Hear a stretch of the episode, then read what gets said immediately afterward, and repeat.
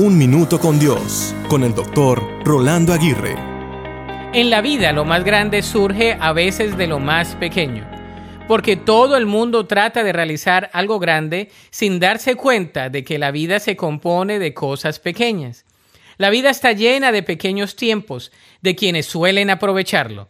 Es en las pequeñeces de la vida que se encuentran las más grandes lecciones y los mejores sucesos que nos llenan de propósito y de significado. En otras palabras, si no puedo agradecer lo pequeño, tampoco podré agradecer lo inmenso, porque lo inmenso está lleno de pequeñeces. Así que piensa en las pequeñeces de la vida que te hacen muy feliz.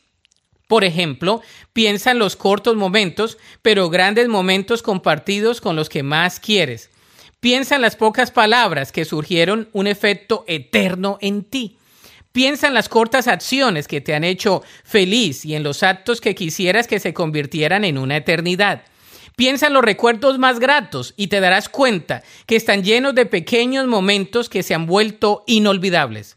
Piensa en la brevedad de lo que tiene tanto valor para ti y en los pequeños momentos que ya no se pueden vivir porque las personas ya no están allí. Piensa en los momentos más gratos y en tus más profundas desgracias. Todas y cada una de ellas se ha compuesto de pequeños momentos. De modo que entrega todos tus momentos a Dios. Aprecia los pequeños momentos y disfruta la plenitud de vida que Él ha prometido darte. La Biblia dice en Eclesiastés 3:11, sin embargo, Dios lo hizo todo hermoso para el momento apropiado. Para escuchar episodios anteriores, visita unminutocondios.org.